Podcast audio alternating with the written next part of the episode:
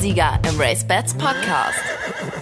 Mit der Nummer 90 und Frauke Delius am Mikrofon. Hallo und herzlich willkommen. Es gibt nichts, was es in diesem Galopprennsport nicht gibt. Wildschweine haben das Geläuf in Halle verwüstet, sodass der Renntag abgesagt werden musste am heutigen Freitagmorgen. Deshalb haben wir in unserer Battle Wer wird der RaceBets Podcast Champion ausnahmsweise auch nur vier Rennen, denn wir hatten natürlich auch Halle im Visier und haben das Ganze am gestrigen Donnerstagabend aufgezeichnet. Aber wir haben trotzdem tolle Themen für euch, denn ich befinde mich gerade in Mecklenburg-Vorpommern, ein kleiner Urlaub, wenn man das so nennen kann. Und natürlich habe ich mir mal Bad Doberan angeschaut, die Situation vor Ort. Und wenn man schon mal hier ist, wen muss man dann natürlich besuchen? Natürlich Volker Schleusen.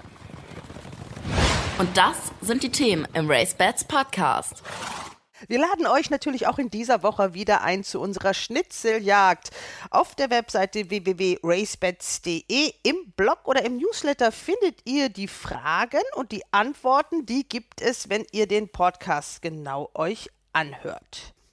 Wir setzen auch fort unsere Battle. Wer wird der RaceBets Podcast Champion? Saskia Wodell ist nach der vierten Runde ausgeschieden, aber immerhin so gut war bisher noch niemand. Wir haben einen neuen Herausforderer und auch der kommt aus Iffezheim. Hallo, mein Name ist Sven Jakob. Ich bin 37 Jahre alt und komme aus Iffezheim. Ich gehe seit ca. 30 Jahren auf äh, deutsche Rennbahnen. Dazu gekommen bin ich durch meinen Vater, der mich schon als kleines Kind äh, mit auf die Rennbahn genommen hat. Und da heißt es immer, es gibt keinen Wetternachwuchs. Bei uns ist er doch. Unsere Experten sind wie gehabt David Connolly Smith, Christian Jungfleisch und Ronald Köhler. Galopprennpferde sind, sind eben doch ein bisschen höher gezüchtet. Das ist genau, als wenn ich einen Trappi fahre. Das ist ja eben für mich der Porsche. Ich habe ja auch viel geritten. Ich habe meist Vollblüter geritten. Und da merkt man erst, die, die doch äh, ganz anders sind vom Reiten her und, und auch so von dem, von dem ganzen Wesen her. Ist ein Vollblüter für mich eben doch das non, Nonplusultra. Weil die, also wenn man den zum Freund hat, also was Besseres gibt's gar nicht dabei. Überhaupt bei den Pferden so, ne? also für mich. Noch hinter Bad Doberan, südöstlich von Rostock, da ist Volker Schleusner zu Hause mit mehr als 1000 Kühen und Pferden, deren Zahl er gar nicht genau benennen kann. Er ist Züchter und Besitzer und seit 2013 sieht man seine rot-grün-gelben Farben auf den deutschen Rennbahnen. Das Porträt im Race Bats Podcast. Ja, wir sind zu Gast bei Volker Schleusner in Marlow. Aber das ist nicht direkt Marlow hier, oder? Das ist Denschenburg, Ortsteil, ne? Ortsteil Denschenburg. Aber wir gehören zu Marlow, zur Gemeinde Marlow gehören wir mit zu. Wir sind hier gerade in eine fast niegelnagelneue Reithalle reingekommen. Sind hier auch deine Rennpferde untergebracht oder sind hier nur die Pensionspferde? Pensionspferde nur, ne? Also ab und zu haben wir mal einen, der ist gerade kastriert hier, das ist ein Maxius, der steht hier gerade noch drin. Aber ansonsten sind hier, guck, da ist mein, mein, mein Jockey. Und ansonsten sind hier nur Pensionspferde, alles. Trotzdem steht auf dieser großen Halle gut sichtbar auch schon von weitem der Schriftzug Rennstall Schleusner. Das liegt daran, dass es außer dieser Halle und dem Wohnhaus keine weiteren Gebäude gibt, sondern nur Weiden und Koppeln mit weißen Kühen und Pferden soweit das Auge reicht. Wir sind mit dem RaceBets Podcast weit gereist in den hohen Norden, noch hinter Bad Doberan, südöstlich von Rostock gelegen. Hier ist die Heimat des Züchters und Besitzers Volker Schleusner und seiner Tochter, der Trainerin Anna Schleusner-Frurieb. Seit 2015 werden hier Vollblutpferde gezüchtet und trainiert. Ein wahres Pferdeparadies, möchte man meinen. Jedenfalls hätte die Tierschutzbeauftragte des Dachverbandes Dr. Monika Fenner hier ihre helle Freude. Na, die Rennpferde stehen ja nur draußen. Also bei uns ist ja eben günstiger, weil die brauchen nicht weiter gefüttert werden, die brauchen die ja nur, nur reiten. Das ist nicht so wie bei den anderen Stellen, die müssen ja ausmisten und, und alles noch. Und das haben wir ja nicht. Unsere stehen nur draußen, so dass sie da nicht brauchen nicht ausgemistet werden, brauchen nicht gefüttert werden. Da liegt Heu und füttern tue ich morgens und abends. Also muss die Tierschutzbeauftragte bei dir nicht gucken, wie das mit der Außenhaltung ist? Nein, also bei uns haben die Pferde das frei noch. Die können ungefähr 500 Meter und ungefähr 50 Meter, Meter breit. Stehen immer zwei Pferde zusammen, können wir ja auch noch mal gucken da. Und die sind immer Sommer wie Winter immer draußen. Das ist ganz, ja, mach's gut. Ne? Das ist ganz selten, dass mal einer drin ist hier. Du hast den Platz hier. Wie groß ist dein ganzes Areal? Also wir haben schon gehört, erstmal waren auch die Kühe da und das sind ein paar mehr als Pferde. Wie viel genau? Ja, Kühe, so ja, genau, da hat jeder. Wir haben ja drei Betriebe, da hat meine Frau, Anna und ich und ich bin ja nun dabei raus. Ich habe Anna alles jetzt gegeben, so dass wir jetzt noch zwei Betriebe, sonst hatten wir drei Betriebe, sonst hatten wir 1000 Mutterkühe und ungefähr 1500 Hektar äh, Grünland dazu. 1500 Hektar. Das muss man erstmal sacken lassen. Also es sind für so nordrhein-westfälische Verhältnisse, wo ich das kenne, ist das schon verdammt viel. Also da ist man mit 100 Hektar, glaube ich, schon groß. Ne? Hier dann das 15-fache. Ja, aber 100 Hektar ist ja die eine Koppel, dann, wo die Kühe laufen. Also ist ja für uns nicht groß. Also andere Verhältnisse. Du bist eigentlich also Landwirt von Beruf und die Kühe waren zuerst da. Ja, an Pferde hatte ich ja immer von klein auf an. Also ich habe ja erst äh, laufen gelernt, bevor, also da saß ich erst auf dem Pferd und dann habe ich erst laufen gelernt, weil mein, mein Opa, der hatte schon immer einen Landwirtschaftsbetrieb, aber dann wurde ja 63, wurde ja alles enteignet und dadurch war ich dann auf die Werft nach Warnemünde gegangen. Also war ich Werftarbeiter, kann man sagen. Ne? Und dann, wo die Wende kam, da habe ich das alles wieder zurückgenommen von meinem Opa und von da an sind wir angefangen. Aber Pferde hatte ich immer auch zur DDR-Zeit. Aber die Rennpferde kamen erst später. Also das waren erstmal Reitpferde. Ja, na Rennpferde durfte man ja nicht halten zur DDR-Zeit. Das war ja alles Sozialismus und im Sozialismus, da gab es ja nichts Privates. Also durfte man privat bei uns im Sozialismus keine Rennpferde halten. Aber das Fable für die Rennpferde war auch schon vorher da? Ja, na, wir haben ja immer gehandelt schon da, hauptsächlich mit Traben. Die haben wir uns von Berlin Dings Karl Zorst geholt da und die haben wir dann weiter veräußert, die da nicht mehr so gut zum Rennen waren. Und dadurch hatten wir schon immer mit Pferden zu tun, also mit Vollblütern schon immer zu tun. Also von Kindheit an mit Pferden groß geworden. Das Geld aber mehr mit den Kühen verdient wahrscheinlich, oder? Ja, na Geld haben man ja nachher später verdient, weil man vorher ja nichts haben durfte. Und wo die, wo die Wende kam, dann haben wir uns dann privat gemacht und die LPG hat pleite gemacht und dadurch habe ich dann mehrere Betriebe hier aufgekauft und ja, und da mit den Kühen dann das Geld erstmal gemacht. Ne? So, wir haben ja sowas wie den Tuftheims-Test, wo man sich ein bisschen vorstellen soll. Deinen Namen klar, wissen wir. Volker Franz Schleusner, glaube ich. Na, ganz richtig heißt ich Volker Franz Erwin Schleusner. Also drei Namen waren dabei. Bei dieser Taufe, da waren, waren ja immer mehrere anwesend und dann hat man eben von den Tanten und Onkels die Namen dann bekommen. Geburtstag und Geburtsort? Na, Geburtsort ist Sahnitz und das Datum ist, weiß ich gar nicht mehr. Ich habe schon Alzheimer, glaube ich. Will er nicht so genau wissen, aber die Tochter hat es schon übernommen. Also hast du schon einen Rentenbescheid gekriegt? Äh, Rentenbescheid weiß ich gar nicht. Gibt es sowas überhaupt? Also auch die Reitpferde haben hier alle. Ja, Auslauf, ne? Alle Auslauf, ne? Mhm, können alle rauslaufen. Hier sieht man ja.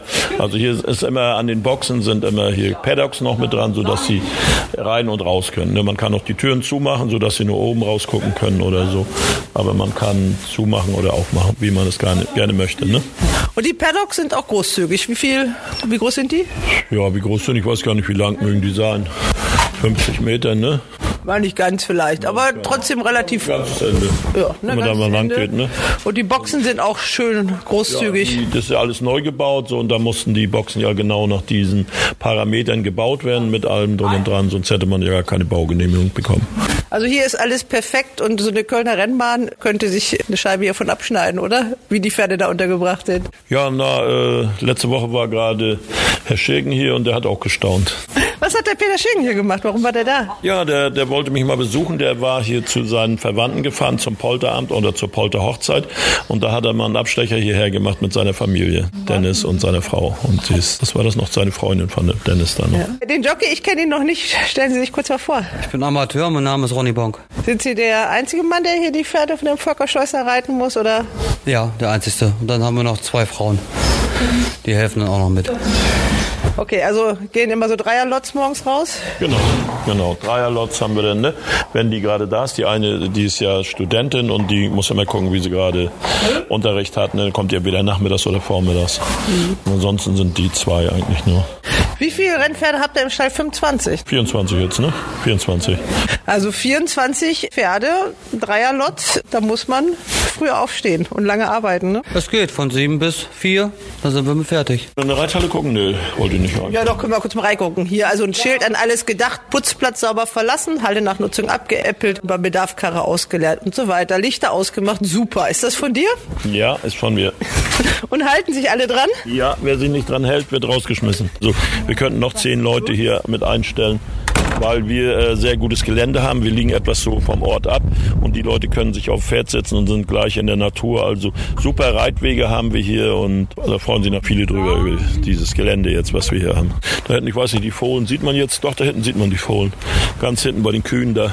Also die werden so ungefähr von April, Mai werden die geboren, die Fohlen. Eine war etwas später, die, die müsste jetzt, heute oder morgen noch fohlen. Sind die immer die ganze Zeit über draußen da. Und die sind auch zusammen mit den Kühen auf Die einer Koppel. zusammen mit den Kühen auf einer Koppel, ja, genau. Sind die Kühe alle draußen? Die Kühe sind alle draußen, also in den Ställen haben wir gar nichts. Alle Ställe leer, wo mal früher Milchkühe drin waren, da haben wir heute Heu gelagert und Stroh gelagert und das ist alles leer. Also in den Ställen bei uns wird man außer eine Katze nichts finden. Die Kühe, was genau? Du produzierst praktisch Kühe? Also Milchbauer bist du nicht. Nein, ich bin kein Milchbauer. Ich war erst Milchbauer und die Milchkühe haben wir dann schon 96 gleich verkauft. Und von da an machen wir schon ökologischen äh, Landbau. Also wir sind schon die ganzen Jahre jetzt Ökobauer und haben diese Fleischrinder, nennt, nennt man die Tiere. Ne? Da gibt's ja mehrere Rassen von Chevrolet oder, oder Fleckvieh oder, oder Gelbvieh. Und da haben wir uns hauptsächlich auf diese Weißen spezialisiert, also Chevrolet. So, und die sind dann das ganze Jahr über draußen. Also wir haben die Mutterkühe, die, die kalben ab dann die Kühe. Und wenn die Kälber so ungefähr so acht, neun Monate sind, dann werden die weiterverkauft zur Weitermästung. Also du produzierst den Kuhnachwuchs, so kann man das sagen, genau. Und die Mäster, die, die holen die Kälber dann ab. Genau. Also wir haben vielfach gar keinen Händler dazwischen, weil man im Laufe der Jahre hat man diese Mäster dann kennengelernt und die kommen selber her und holen sich dann ihre Tiere hier ab. Und die Kälber dürfen bei ihren Müttern bleiben? Ja, dadurch werden, werden die Kühe auch relativ alt. Also wir hatten neulich mal eine, wird zwar auch nicht so oft vorkommen, aber die war 36 Jahre alt, die Kuh. Und die leben etwas länger, diese Kühe, weil die Kühe leben glücklich, die brauchen einmal im Jahr, bekommen sie ein Kalb und ansonsten haben die ja keinen Stress und dann werden die Kälber einmal abgesetzt und dann werden die Kühe noch einmal im Jahr, werden die ja geblutet, ob die auch alle gesund sind und ansonsten haben die Kühe keinen Stress, die leben frei auf der Wiese da. Also eigentlich ein Traumleben für die Kühe.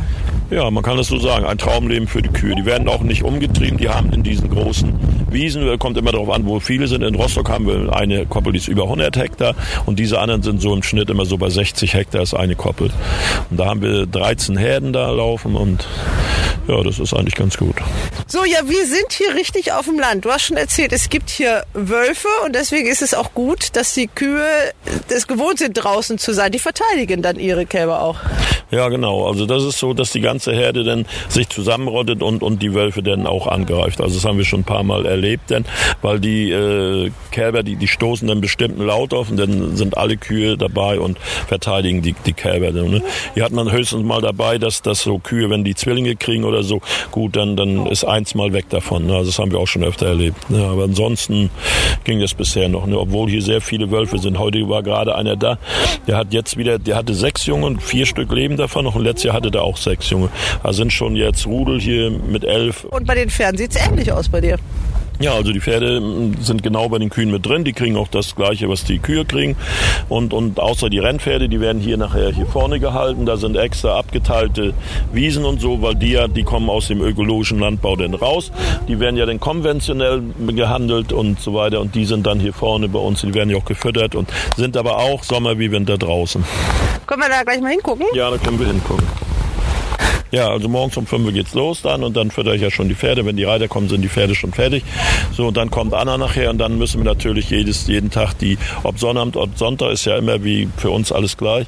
Dann werden die Herden abgefahren, weil ja jeden Tag, also wir haben ganzjährige Abkalbung bei den Kühen. So, da muss man gucken, ob alles in Ordnung ist, ob die Kühe alle normal gekalbt haben und dann die Ohrmarken einziehen von den Kälbern da. Ohrmarken einziehen, damit man auch genau weiß, zu welcher Mutter das Kalb gehört. Ja, das ist ja ganz wichtig. Das ist ja auch vom äh, Tierseuchenschutz her äh, wird das ja auch gefordert, dass jedes Tier mindestens zwei Ohrmarken hat. Kriegen die Kälber alle Namen bei diesen vielen Kälbern? Also Namen gibt's da überhaupt nicht, da gibt's nur Nummern. Ah, das wäre auch ein bisschen viel bei, bei 1000. Die Namen der Pferde, wer sucht die aus? Die sind ja manchmal ziemlich originell. Ja, die Namen suche ich alle aus da bei den Pferden. Also das ist schon, Ja, das, ist mein Hobby so ein bisschen, den Namen.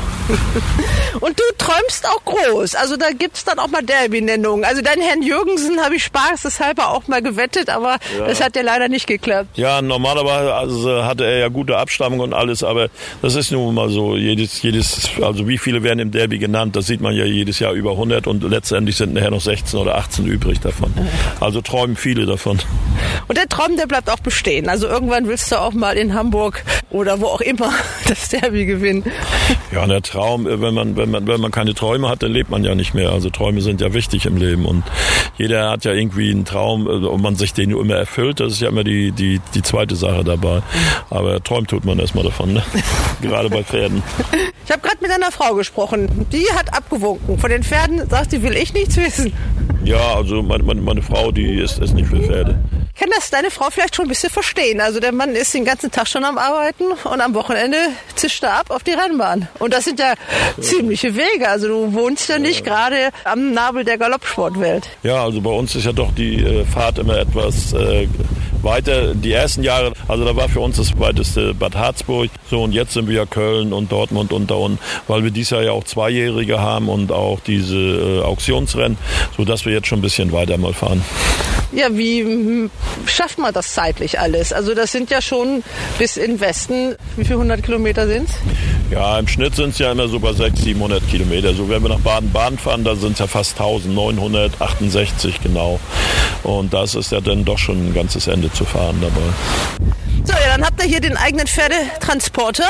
Ja, genau. Auch nicht gerade klein, ne? Wie viele ja, passen da rein? Also da passen sechs Pferde rein und, und wenn wir mehrere mitnehmen, dann hängen wir noch einen Hänger mit vier Pferde, also zehn Stück, können wir auf einmal mitnehmen und vorne können sechs Leute drin schlafen. Und es sind natürlich auch die Bilder von den erfolgreichsten Pferden mit drauf. Das heißt, einer fehlt ja eigentlich noch, aber hier erstmal Wutzelmann und Apoleon. Erzähl mal was von den beiden. Das waren dann erstmal die erfolgreichsten? Ja, na, die hatten wir ja damals, wo wir angefangen sind mit den Pferden. Da war, war natürlich noch hier Alberto Hawaii, darf man dabei nicht vergessen. Das war, sehr, war ja unser Erster, der die ersten Rennen für uns gewonnen hatte und so weiter. Naja, und Wutzelmann, der ist ja immer noch da. Apoleon hat sich ja leider verletzt da in Schweden. Und und leider sind ja nun keine Hindernisrennen mehr in Deutschland. Ja, deshalb äh, hast du auch mehr und mehr Flachpferde. Hindernisrennen hatten wir wirklich nur in Bad Harzburg gerade mal drei, drei Stück. Das, ja. das war's. Ähm, aber ihr habt auch schon Listenrennen. War das das euer größter Erfolg? Listenrennen über die Flachen gewonnen? Ja, schon Listenrennen gewonnen über die Flachen. Ja, das stimmt. Ja. The Tiger und dann war noch einer für deine Tochter, ne? Ja, na, da waren, waren ja mehrere. Da war über bei, bei, der Tochter noch und dann hatte ja Alberto Hawaii damals den, den Dresdner Preis da gewonnen. Das war ja gleich zum Anfang damals. Der hatte Liste gewonnen. Dann hatte sie Tiger Liste gewonnen. Eine hatte noch. Na, dreimal hatten wir Liste. Ja, und, und die hatte ja auch immer Liste gewonnen hier von, von Anna damals. Das war die Sommerschein. Die war ja, war ja damals in Langen Hamburg und damals auch in Schweden. Da war auch ein Listenrennen. Und da hatte die auch nochmal. Die hatte, glaube ich, zwei oder dreimal ein Listenrennen gewonnen, die Schlüter. Wann hast du angefangen mit den Rennpferden? In ja, den eigenen Farben? Also in den eigenen Farben. Sonst äh, angefangen sind wir ja schon 92, wo die, wo die Rennbahn aufgemacht hat, hier in Doberan. Aber da waren wir immer noch bei diesen Bauernrennen, sagte man da ja zu. So, und bei den anderen sind wir ja erst 2000, wann war das, 14 oder 15? Da hatten wir mal eins und, und mal zwei Pferde und dann sind wir ja richtig so. 15 kann man sagen, sind wir richtig da eingestiegen mit den Rennpferden. Da. Und jetzt äh, wirklich 25 beziehungsweise jetzt 24 Pferde. Das kostet ja alles ein paar Mark 50. Das müssen die Kühe Kühe verdienen, damit das äh, sich rechnet oder? Ja, na, die Rennpreise sind ja nun nicht mehr so aktuell, aber da wir ja noch diese, diese Zucht hatten und so weiter, habe ich ja noch schon ganz halt Pferde davon verkauft und wir waren ja schon, wann war das letztes Jahr unter den, den Top 20 Züchtern dabei, also das war ja auch schon für uns eine Errungenschaft, also es gibt ja nur genug Züchter in Deutschland und weil wir ja nur erst später mit angefangen sind, war das schon ganz gut. So, und da bekommt man ja auch immer diese 30 Prozent, wenn man da von den Siegen, was die Pferde da ein einbringen, die man verkauft hat. So und ja, also ich bräuchte von den Kühen kein Geld für die Pferde bisher. Also du kommst so klar. Aber natürlich habt, habt ihr natürlich jetzt nicht die Haltungskosten wie andere, nicht die Trainingskosten. Das macht ihr ja alles selber. Ihr müsst nur die euren Jockey bezahlen und dem Mädchen ein bisschen was geben. Ja, genau. Also wir haben an, an Kosten haben wir, wenn man, wenn man nicht so viel, also die Stelle haben wir alleine, wir haben Heu alleine, wir haben Hafer alleine und da sind wir von den Kosten sehr niedrig und auch die, ich brauche hier nur die, die Leute bezahlen, also das, das geht. Also das geht morgens früh los und äh, es ist einfach viel Arbeit hier, ne? Weil das ist mehr oder weniger Hobby. Also ich stehe um 5 Uhr auf, weil um 7 Uhr kommen die Reiter, dann habe ich die Pferde schon gefüttert so und dann geht's ja gleich weiter bei den Kühen. Also für sonstigen Sport reicht's nicht. Dein Sport ist es, die ganzen Koppeln abzugehen. Nein, also bei, bei mir ist jeden Morgen gehe ich hier mit, mit, dem, mit dem Hund. Jetzt ist nur noch einer da, sonst der andere war schon so alt. Dann gehen wir hier zwei Kilometer, dann mache ich 20 Liegestütze und Kniebeugen, also sieben verschiedene Sorten noch und, und, und Klimmzüge, da habe ich dann Dings hängen da. Also das machen wir schon jeden Morgen. Wo hängen die für die Klimmzüge? Auf dem Weg? Hier, hier auf dem Weg habe ich, hab ich eine Dings hängen und da kletter ich auf den Dings und dann habe ich da für Klimmzüge, wo man sich aufhängen, äh, aufhängen kann, nicht, sondern aushängen kann. ne? Also hast du deinen eigenen Fitnessparcours? Ja, genau, den hatten wir uns so fertig gemacht. Und da kommen die Enkelkinder, kommen da gerne mit, wenn die Zeit haben, kommen da immer gerne mit. Und jeder, jeder freut sich. So, jetzt gehen wir zu den Koppeln, wo die Rennpferde draufstehen. Ja, also hier vorne sind die beiden Zweijährigen drauf und so ist immer weiter. So sind in jeder, jeder, jeder Koppel hier immer, immer zwei. In der Mitte haben sie immer ihre, ihre Futterraufen. Also die Koppeln sind jetzt, wie groß sind die? Halber Hektar? So eine? Ja, ein halber Hektar sind die immer groß. Ne? Dass, dass sie mehr oder weniger, dass sie ihren Auslauf haben und, und Kontakt zu den anderen Pferden haben. So, und hier haben wir ja diese Selbsttränken, da können die immer von da und da. Also die gehen bis minus 25 Grad, also da friert auch nicht so schnell ein. Diese gelben sieht man ja hier vorne. Ne? Und, und in der Mitte, da kommt jetzt Heu wieder rein. Deshalb habe ich eben Heu gebracht. Die werden die voll Heu und dann fressen die von da Heu und die von da Heu. So, und hier vorne sind ja die Tröge und hier vorne fütter ich dann immer. Und wie ist das mit den Hengsten? Packst du da auch zwei zusammen? Ja, die Hengste sind auch zwei zusammen immer. Die sind natürlich nicht genau neben den Stuten, die stehen etwas auf der anderen Seite, aber die vertragen sich, die kennen sich ja von Fohlen auf an und das klappt ganz gut. Das ist ja oft immer so das große Problem oder da sehen viele das Problem drin. Aber sowas wie du hier hast, platzmäßig geht das ja woanders Ja, ja. nicht so. ne? Ja, also diese haben ja sehr, sehr viel Platz. Das ist ja auch, wenn die Stuten herkommen, die sind ja da oben, das ist so 60 Hektar groß, können ja dann, die laufen hier rum und kommen dann und gucken sich dies ja alles nochmal an. Und die kommen dann bis da vorne zu den anderen Pferden. Also die können bis da oben hoch und da. Ach, das ist so eine Querkoppel da. Das ist eine Querkuppel, wo die oben die Gitter sind, laufen die durch und kommen dann ganz und gar rum zu diesen anderen Pferden hingelaufen. So, so können sie schon mal sehen, was ihnen später mal blüht. Ne? Und wenn die dann auf so eine Rennbahn kommen, die haben ja hier wirklich ein ganz anderes Leben, werden die dafür auch nochmal extra präpariert oder ist das kein Problem für die, weil sie so tiefenentspannt sind von Natur aus? Gar nicht. Also die werden nicht extra präpariert. Wir haben ja auch nur unsere, unsere Bahn ist hier oben ungefähr 600 Meter gerade hoch und dann wie so ein P. Eine Runde sind 1000 Meter. Und da haben wir ja nur, nur Sandbahn bei uns. Und dann ja viel, wir reiten viel im Wald dann nochmal. Ne? Aber ansonsten Gras und so sehen wir ja auch. Viele sagen ja, oh, du musst doch mal Gras gehen oder so. Wir müssen sich dran gewöhnen, die laufen ja hier auch auf dem Gras. Ne, und deshalb, da, also da trainieren wir nicht extra oder so. Und wer ist das jetzt hier? Das ist auch eine Zweijährige hier, die ist ja jetzt schon zweimal gelaufen. Das ist Sommerwind und das ist altes Mäuschen. So, auf der einen Seite entfällt zwar das Misten, aber man muss die Pferde ja morgens erstmal einsammeln, ne? Ja, die braucht man nicht einsammeln, die braucht man nur rufen. Hast ja eben gesehen, die kommen gleich an. Weil die kriegen dann immer ein Leckerli oder, oder mal eine Möhre und so. Also die laufen nicht weg, die kommen hier schon an. Und also da braucht man nicht lange warten so, oder dass sie nicht kommen. Da brauchst du nicht rufen, du siehst ja. Ne, das ist, das ist nicht so schlimm. Wenn du, du hast gesagt, du hast angefangen mit den Bauernrennen in Bad Doberan. Ich war, habe Hausfriedensbruch begangen. Ich war gestern auf der Rennbahn in Bad Doberan.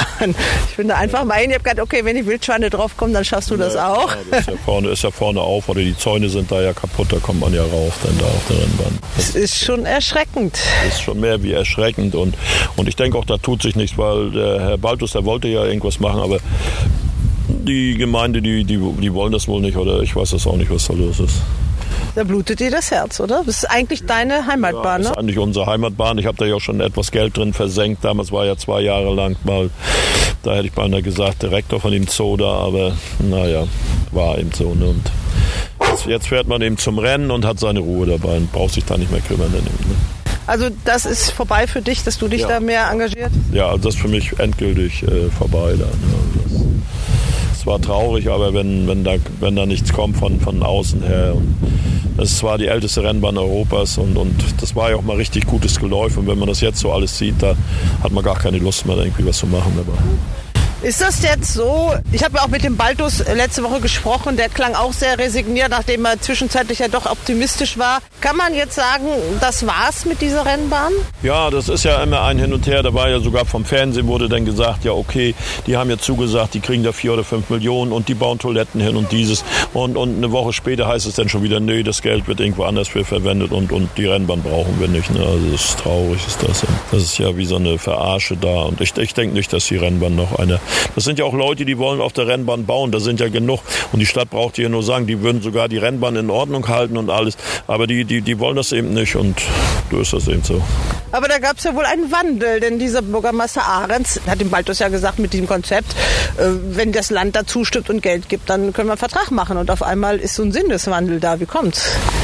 Ja, das weiß ich auch nicht. Da stehe steh ich auch nicht in der Materie, was sie da abgemacht haben, weil Heinz Baldus hat zu mir gesagt, das ist alles in Ordnung. Und, und es wurde ja auch schon äh, mehrmals in den Zeitungen und so äh, geschrieben, dass er das eigentlich hat. Und dann hat er es doch wieder nicht bekommen da. Und ja, nun weiß ich auch nicht, wie weit das da ist. Gestern war noch der ehemalige da, Herr Helmut Rode war gestern noch bei mir. Und der versucht noch über, über, über, über den anderen da, der nebenan da die Pferdestelle gibt er ja auch nicht mehr da, aber ob der da noch irgendwas machen will, weiß er nur auch nicht da. Das ist alles in den Sternen da bei den Leuten. Rode war der Präsident des Vereins, der jetzt insolvent gegangen ist. Genau, genau. Rode war der, der jetzt insolvent gegangen ist. Die sind mit 60.000 Euro insolvent gegangen. Und da wollte ja immer noch, noch hier, der alte Verein hatte ja noch, aber der wurde ja überstimmt. Da war Herr Pedersen, Herr Morgenstern und, und Herr Ach, weiß ich gar nicht, wie der hieß. Na, jedenfalls waren da noch drei Mann, die wollten wieder einen neuen Verein gründen, aber die wurden ja vom alten Verein äh, überstimmt, also hatten weniger Stimmen und dadurch ist der Verein jetzt Insolvenz und den gibt's nicht mehr. Aber dieser Verein hat ja, die letzten Rennen gab es 2019, zwei Jahre definitiv gar nichts gemacht. Das sieht man ja auf dem Geläuf. Also schon erschreckend. Ja, ja die haben ja dann gesagt, es ist Corona und wir machen nichts und so, so sieht's ja auch aus. Ja, also wirklich äh, die Hecken Meter hoch, nicht geschnitten. Alles. Die Rails liegen am Boden, sind kaputt. Das Gras auf ja. dem Geläuf auch wirklich mehr als kniehoch. Ja, ja da hätte man ja bloß Schafe oder was ein Schäfer mal sagen sollen. Die hätten das schön kahl gehalten. Alles dann wären ja die wenigsten einigermaßen gepflegt, noch das ganze Geläuf. Aber da wird ja nichts weiter unternommen und so. Naja. Also das muss man auch dem alten Verein ankreiden. Ja, na gut, wer, wer, wer war denn in dem Verein? Die wollen alle da irgendwie was machen und, und der Herr wird doch nichts gemacht. Ne? So ist es doch. Wer, letztendlich letztendlich geht es ja immer um Geld. Wer bezahlt das immer? So, wenn kein Geld da ist, wer soll es machen? Ne? Das ist es eben dabei. Das ist schon schwierig. Dann. Das ist ja bei Doberan kein Einzelfall. Wenn man wirklich guckt, Frankfurt, genau. Bremen, richtig.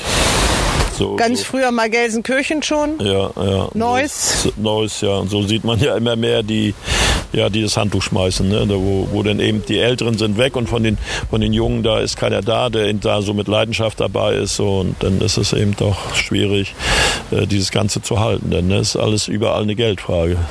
Wünscht man sich da manchmal einen etwas stärkeren Verband, der sich mehr auch einsetzt? Naja, was, was, was soll der Verband da groß machen? Wir haben ja alle gedacht, 12 Millionen sind da, die 12 Millionen sind ja auch weg. Da weiß auch keiner, keiner spricht darüber. Also.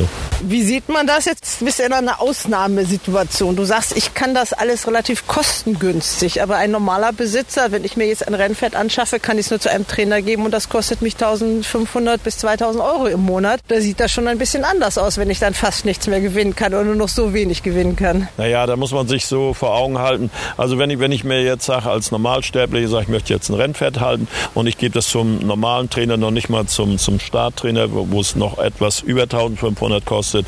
So, dann muss man, kann man sich durchrechnen, dann bin ich im Jahr ungefähr 20.000 Euro los. So, und welches Pferd läuft 20.000 Euro ein? Ja, die wenigsten. Man muss es dann als teures Hobby sehen, aber anscheinend begeistern sich nicht mehr so viele Leute für dieses teure Hobby Galopprennsport. Ja, na, jetzt, jetzt kommen ja immer noch mal wieder ein paar, paar dazu, so wie Lars Hase oder so. Der hatte ja sein erstes Pferd damals von mir gekauft. So, und jetzt hat er mittlerweile ja schon auch 22 Pferde da. Also das ist schon, ja, das sind Leute, die eben, eben Geld haben und die, die können sich das eben leisten, die Pferde.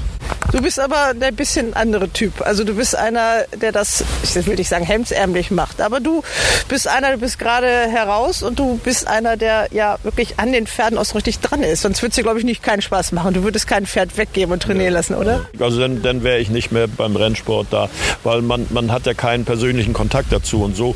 Wenn ich die jeden Tag fütter und so, dann weiß ich genau, was hat jedes Pferd und das ist ja gerade das Schöne daran. Wenn sie gewinnen, freut man sich natürlich, natürlich umso mehr. Aber wenn man die selber gezüchtet hat und die jeden Tag sieht und wie sie, wie sie gedeihen und ob sich wohlfühlen und so, wie sie trainiert werden. Also da ist die Freude doch ganz anders, als wenn ich sage, ich habe mir ein Pferd gekauft, stelle das irgendwo hin und sehe es dann irgendwo auf, auf dem Rennen und naja, habe aber keinen persönlichen Kontakt dazu. Was ja, das heißt, diese ganzen Kosten, Tierarztkosten, okay, die hast du auch, aber diese Transportkosten, das machst du ja auch selber. Naja, Tierarztkosten äh, fallen bei uns auch nicht so an, weil die Pferde immer draußen sind. Wenn ich da sehe in den Stellen, die haben Kolik oder dieses oder jenes, so und bei uns werden die Pferde eben nur zum Impfen kommt der Tierarzt mal. Ansonsten wüsste ich noch nicht, dass wir jemals einen Tierarzt hier hatten. Und die Pferde dürfen bei dir auch alt werden. Also die laufen nicht nur bis sie drei oder vier sind, sondern auch länger. Ja, die Pferde laufen auch länger, so, so wie hier Wurzelmann, der ist ja auch schon elf und so weiter.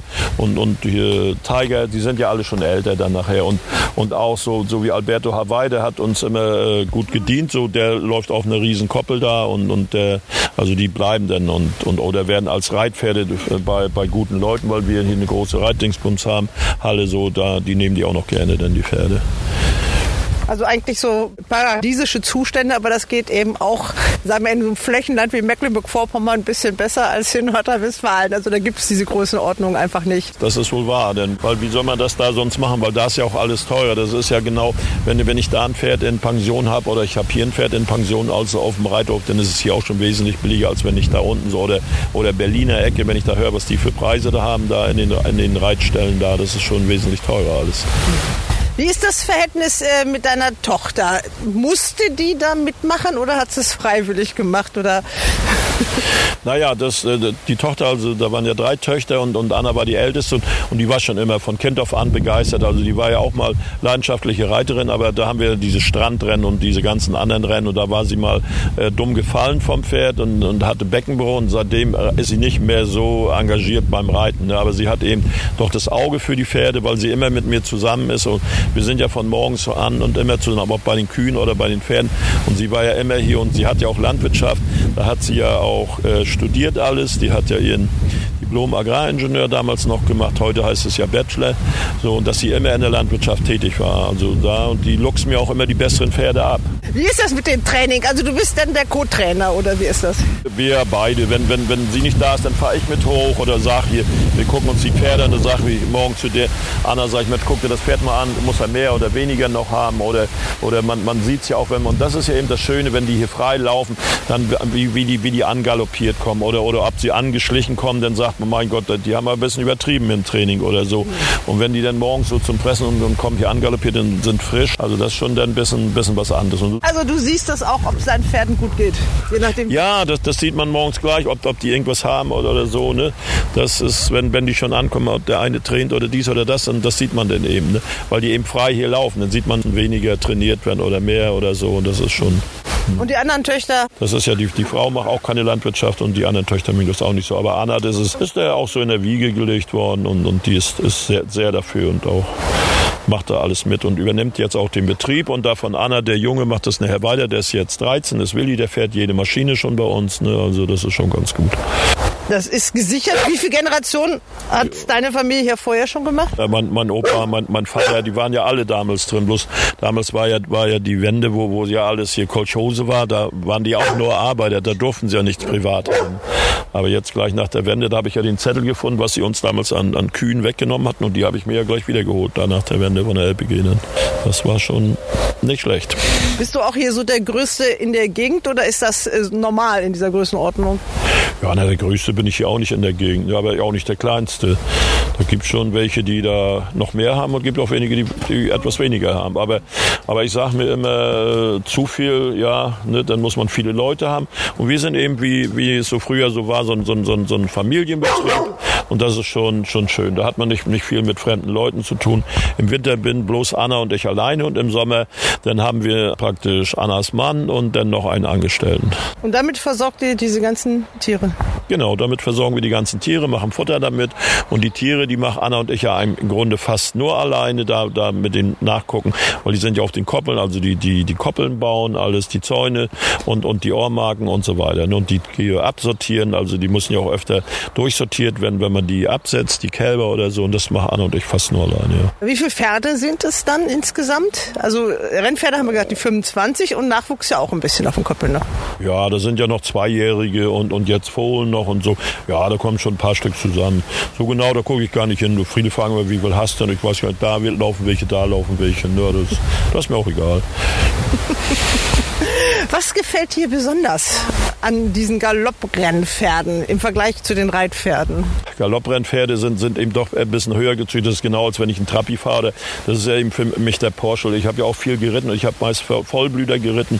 Und da merkt man erst, die, die doch äh, ganz anders sind vom Reiten her und, und auch so von dem, von dem ganzen Wesen her. Ist ein Vollblüter für mich eben doch das non, non plus ultra. Weil die, also wenn man den zum Freund hat, also was Besseres gibt es gar nicht dabei. Überhaupt bei den Pferden so, ne? also für mich. Also du hast einen Vergleich gemacht, das ist, also das sind die 911er gegen ein Trabi. Genau, genau so ist es. Ne? Ja.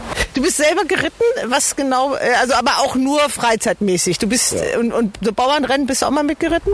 Ja, wir sind Strandrennen und so sind wir mitgeritten. Aber damals hatte man ja auch noch nicht so viel Technik. Da war man, äh, wog man die Hälfte wie jetzt. Jetzt bin ich so immer bei 100 Kilo. Damals hatte ich immer so bei 70 Kilo.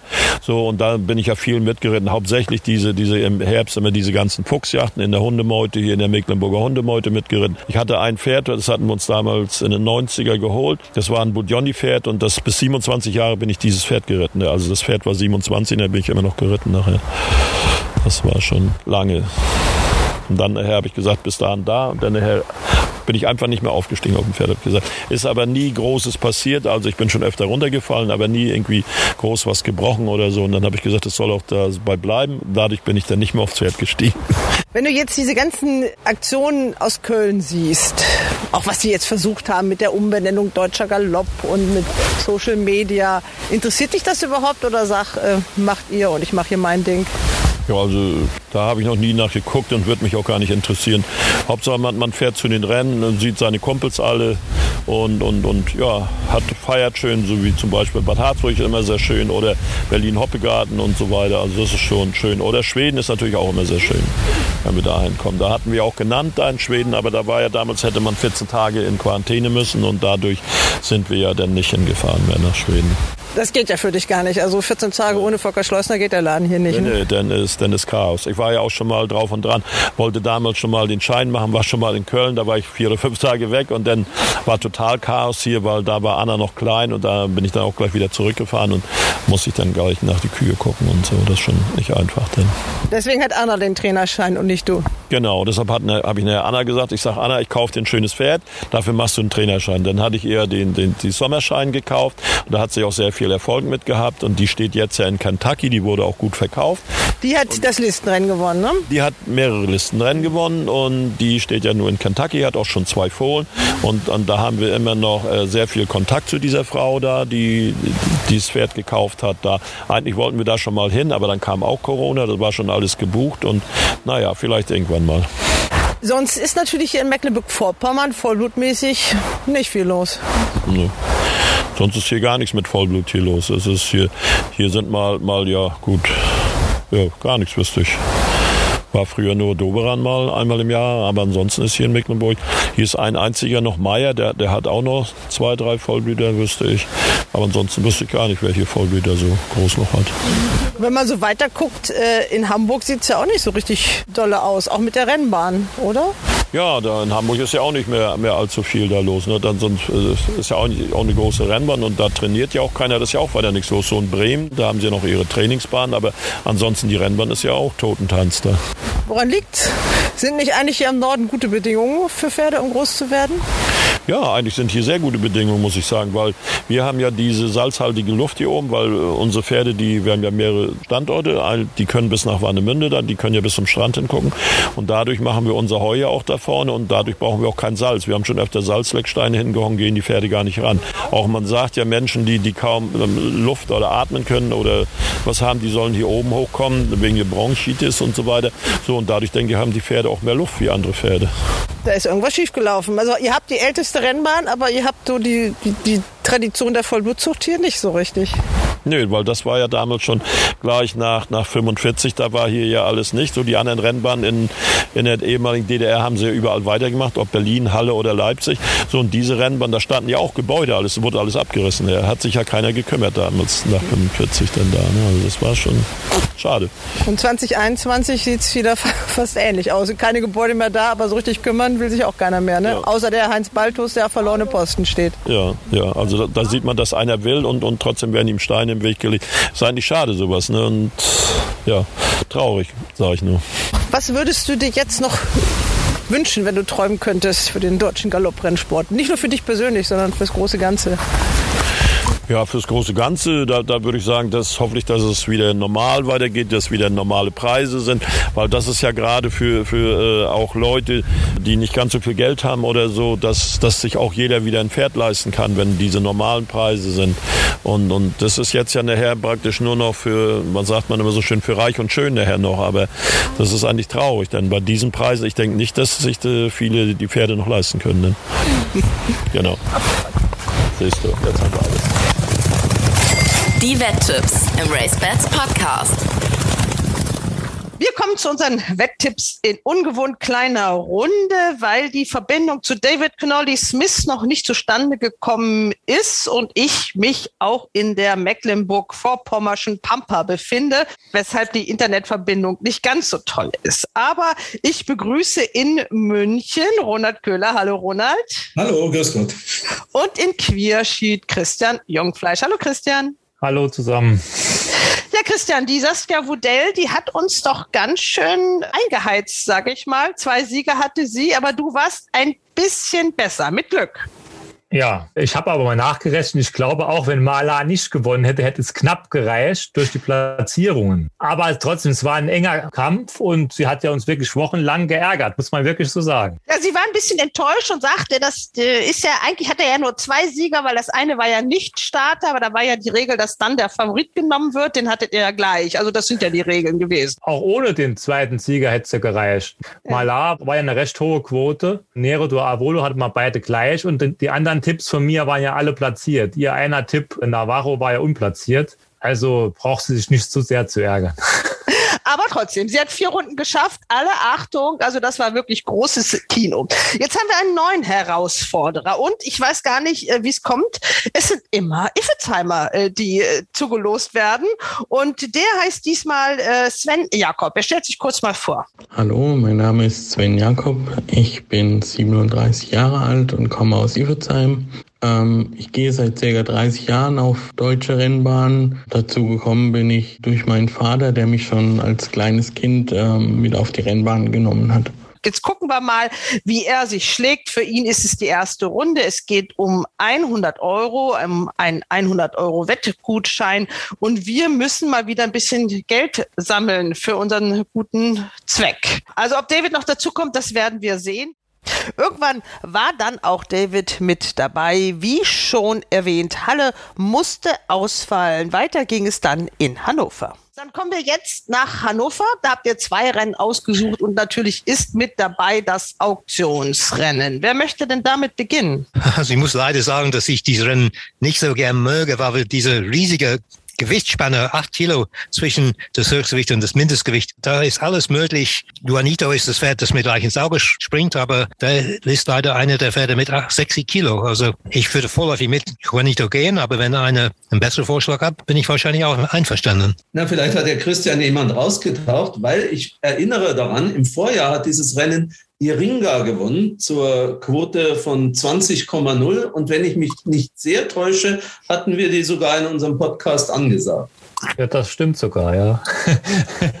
das ist richtig. Dieses Maïsé ist nicht so ganz das Überraschungspferd wie die Iringa im letzten Jahr. Ich habe ein bisschen ein Problem mit der Aussprache von der Nummer 10. Das kann ja vielleicht mal jemand übernehmen. Der Eroberer von Wöhler. Wie spricht man das auf Englisch aus? The Conqueror. Genau. Der sticht mir so ein bisschen ins Auge, weil er halt nur 54 Kilo trägt. Aber seine letzte Form im Handicap war nicht so toll. Aber da war man auch beim Wöhler auf der Homepage sehr enttäuscht, kann ich mich erinnern. Also das könnte ich mir vorstellen. Aber ich habe mir nochmal das Rennen angeschaut, wo Juanito gewonnen hat. Ich meine, es ist kein toller Tipp, aber habt ihr das Rennen noch im Auge so ein bisschen? New Wizard hatte ein ganz, ganz schlechtes Rennen. Und er ist wenigstens beständig. Er gewinnt, hat zwar die letzten Rennen nie gewonnen, er war aber Vierter, Fünfter, Zweiter, Erster. Er läuft immer beständig und ich kann mir vorstellen, dass diese 150 Meter mehr ihm auch entgegenkommen, weil der hat wirklich ein ganz blödes Rennen und macht am Schluss noch viel Boden gut da innen. Der hängt so blöd innen drin. Aber wie der David schon sagt, in diesen Rennen ist immer ein bisschen schwierig. Also für die Überraschung das Pferd vom Wöhler, aber so mein Mumm ist eigentlich New Wizard. Auch wenn die Quote für ihn nicht besonders hoch ist. Das Rennen kann man ja auch schon auf dem RaceBets Langzeitmarkt sehen.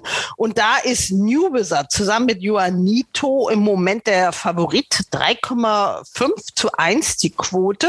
Während The Conqueror hat natürlich eine interessante Quote, also 12 zu 1. Das würde sich wetttechnisch natürlich lohnen. Ronald, was sagst du denn? Ja, also ich fand die Leistung von Juanito schon sehr gut. Er hat äh, wieder an seine Klasse angeknüpft das letzte Mal.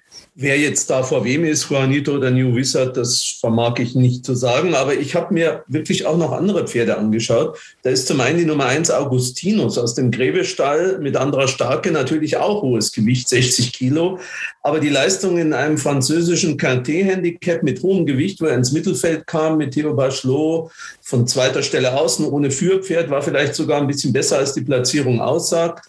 Und ich weiß nicht, aber so, so eine Quintet ist vermutlich genauso viel wert wie so ein Auktionsrennen hierzulande. Also ich halte den Augustinus schon für gefährlich.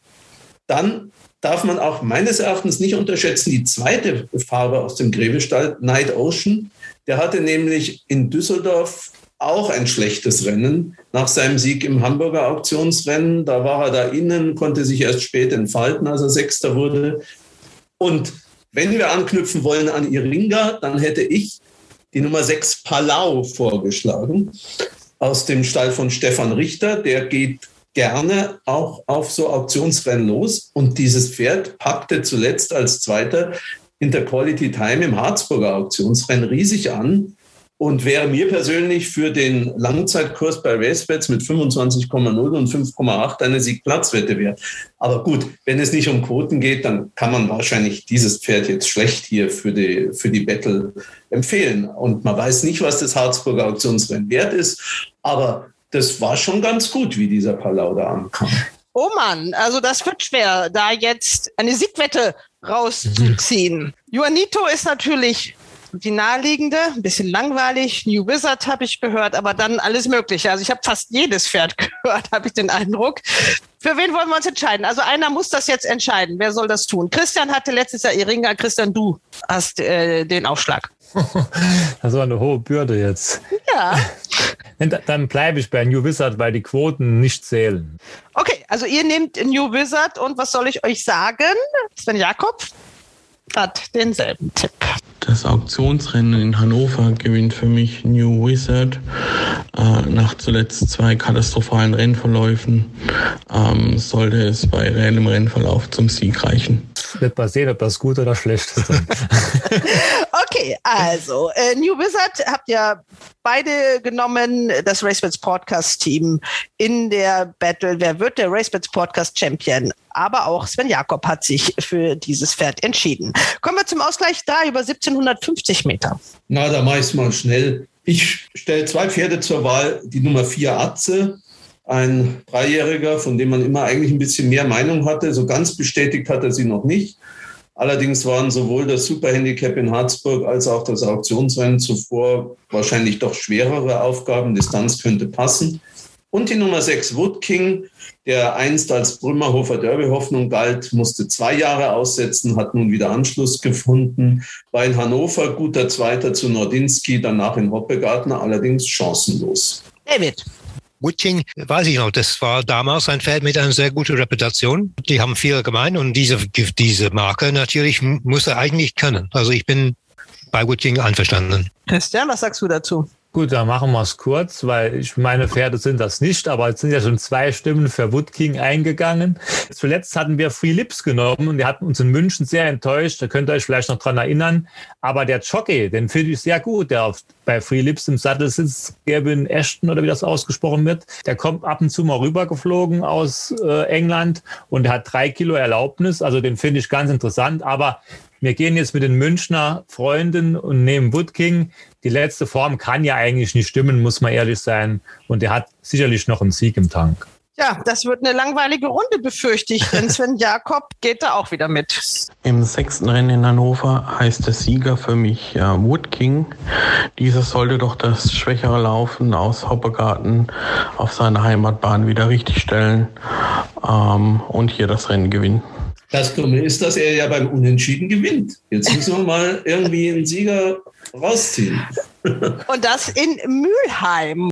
Da gibt es natürlich ein interessantes und relativ hochdotiertes Rennen für die zweijährigen Stuten, den Race Bets Young Ladies Cup.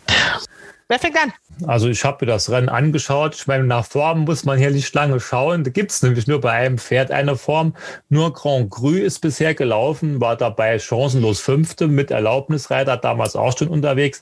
Also habe ich mir die Nennungen und die Abstammungen angeschaut und da möchte ich einfach nur zwei Pferde in die Entscheidung werfen. Das ist die Nummer eins, Almantra, die hat eine Nennung für die Winterkönigin. Man hat Hoffnung für das Pferd. Peter Schirgen, Sibylle Vogt, alles in Form. Die finde ich sehr interessant. Und dann die Nummer sieben, Rondina aus dem Quartier von Hicks. Das ist eine Schwester von Rock My Love. Rock My Love war ja bei drei Siegen als Zweijährige ungeschlagen, war auch Winterkönigin. Und Rondina hat auch eine Nennung für die Winterkönigin. Das sind so ein bisschen jetzt meine zwei Pferde, die mir ins Auge gestochen sind aufgrund der Nennungen und der Abstammung. Aber ist natürlich auch ein bisschen Rätselraten. David. Und ich habe auch hier keine starke Meinung, aber natürlich interessant ist die Studie von Peter Schirgen. Der hat seine zweijährige Pferde gut in Form. Sein Jockey reitet in Hannover. Die Sibylle reitet als zweiter Mann oder zweiter Jockey bei ihm. Und ich denke, die wird es vielleicht schaffen. Also große Mumm habe ich nicht, aber das wäre vorläufig mein Mumm. Ronald, dann bist du derjenige, der das jetzt richten muss. Ja, das äh, zweite Pferd, was ich noch in die Diskussion geworfen hätte, wäre die Nummer 6 Naira aus dem Stall von Chippy Cavallo gewesen. Die Mutter war Gruppe platziert, konnte 87 Kilo GAG, eine sehr frühreife Mutterlinie, jetzt eine Protektionist-Tochter, diese Naira. Man hat eine gute Meinung, aber nachdem jetzt die Almandra zweimal genannt wurde, mit der kann ich mich genauso gut anfreunden. Tochter des französischen Derby-Siegers Almansor hat so ungefähr 100.000 Euro bei Tatterssalz gekostet. Also da wird man sicher gleich eine gute Vorstellung erwarten können. Nehmen wir doch die Nummer 1 Almandra mit der Gefahr allerdings, dass unser Konkurrent die auch wieder genommen hat, oder? Nein, diesmal hat er sich für ein anderes Pferd entschieden. Das zweijährige Rennen in Mülheim, etwas spekulativ, aber für mich gewinnt die Nummer zwei Enjoy the Dream. Okay, dann haben wir noch ein Rennen auf der Karte und das ist jetzt das höchst dotierte Rennen. Das ist der Ausgleich 2 über 1200 Meter in Mülheim. Ich glaube, dass der Sieg in diesem Rennen in Mülheim bleibt und ins Quartier von Marcel Weiß geht. Ich weiß nur nicht, ob ich die Nummer 5 Randy Fleur bevorzuge. Sieg über 1200 Meter in Hamburg seit der Pause. Oder die Nummer 6 Clever Candy, ein England-Import, äh, die sich gleich mit einem zweiten Platz über 1500 Meter gut eingeführt hat. Die 1200 könnten nach den England-Formen sogar noch ein bisschen besser passen. Und das dritte Pferd, was mir noch aufgefallen ist, ist die 2 Arabino, der zuletzt immer in Frankreich gelaufen ist, im Mai gewonnen hat, in KT-Handicaps gar nicht so schlecht gelaufen ist, nur auf Polytrack nicht so gut zurechtkam. Da ist nur die Frage, sind 1200 Meter nicht ein bisschen kurz? Christian, dann jetzt du und David entscheidet. Ja. also das ist ein sehr, sehr offenes Rennen und auch ein sehr schönes Rennen, finde ich, mit vielen Pferden, die chancenreich sind. Ich denke auch, dass das Rennen in Mülheim bleibt, aber ich habe eine klare Meinung zur Nummer 6, Clever Candy, muss ich sagen, weil ich fand, die Stute ist nach ihrem langen Pause beim ersten Start sehr, sehr gut gelaufen. Und Ronald hat es schon erwähnt, nach England-Form ist die kürzere Distanz sicher besser. Es wird zwar jetzt ein bisschen Erlaubnis verschenken im Vergleich zum letzten Mal, aber trotzdem denke ich, vielleicht hat man auch dieses Rennen im Auge gehabt, so ein bisschen könnte ich mir vorstellen. Ich meine, 10.000 Euro für den Sieger ist ein Haufen Geld. Daher bin ich auf der Seite mit Clever Candy. Aber Sirius Lou ist auch nicht ungefährlich. Die Form in Hamburg kann nicht stimmen, wo er da letzter war. Danach in Ostende war viel zu weit. 1200 können ein bisschen kurz sein. Und da möchte ich noch ganz kurz erwähnen, Cody Beach. Rein rechnerisch ist die Form, wo er in Listenrennen gelaufen ist, wäre er hier unschlagbar. Dafür gab es auch drei Kilo Aufgewicht. Aber man darf da nicht so viel rechnen bei den Sprintern. Also meine Mumm ist ganz klar die Stute Clever Candy.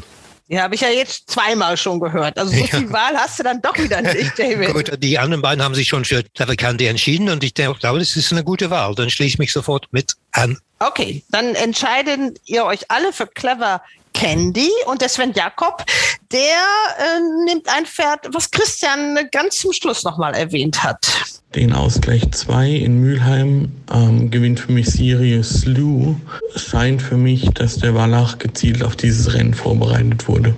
Ich freue mich sehr, hier ähm, dabei sein zu dürfen und wünsche natürlich dem RaceBets Podcast-Team äh, Hals und Bein für die Rennen am Wochenende.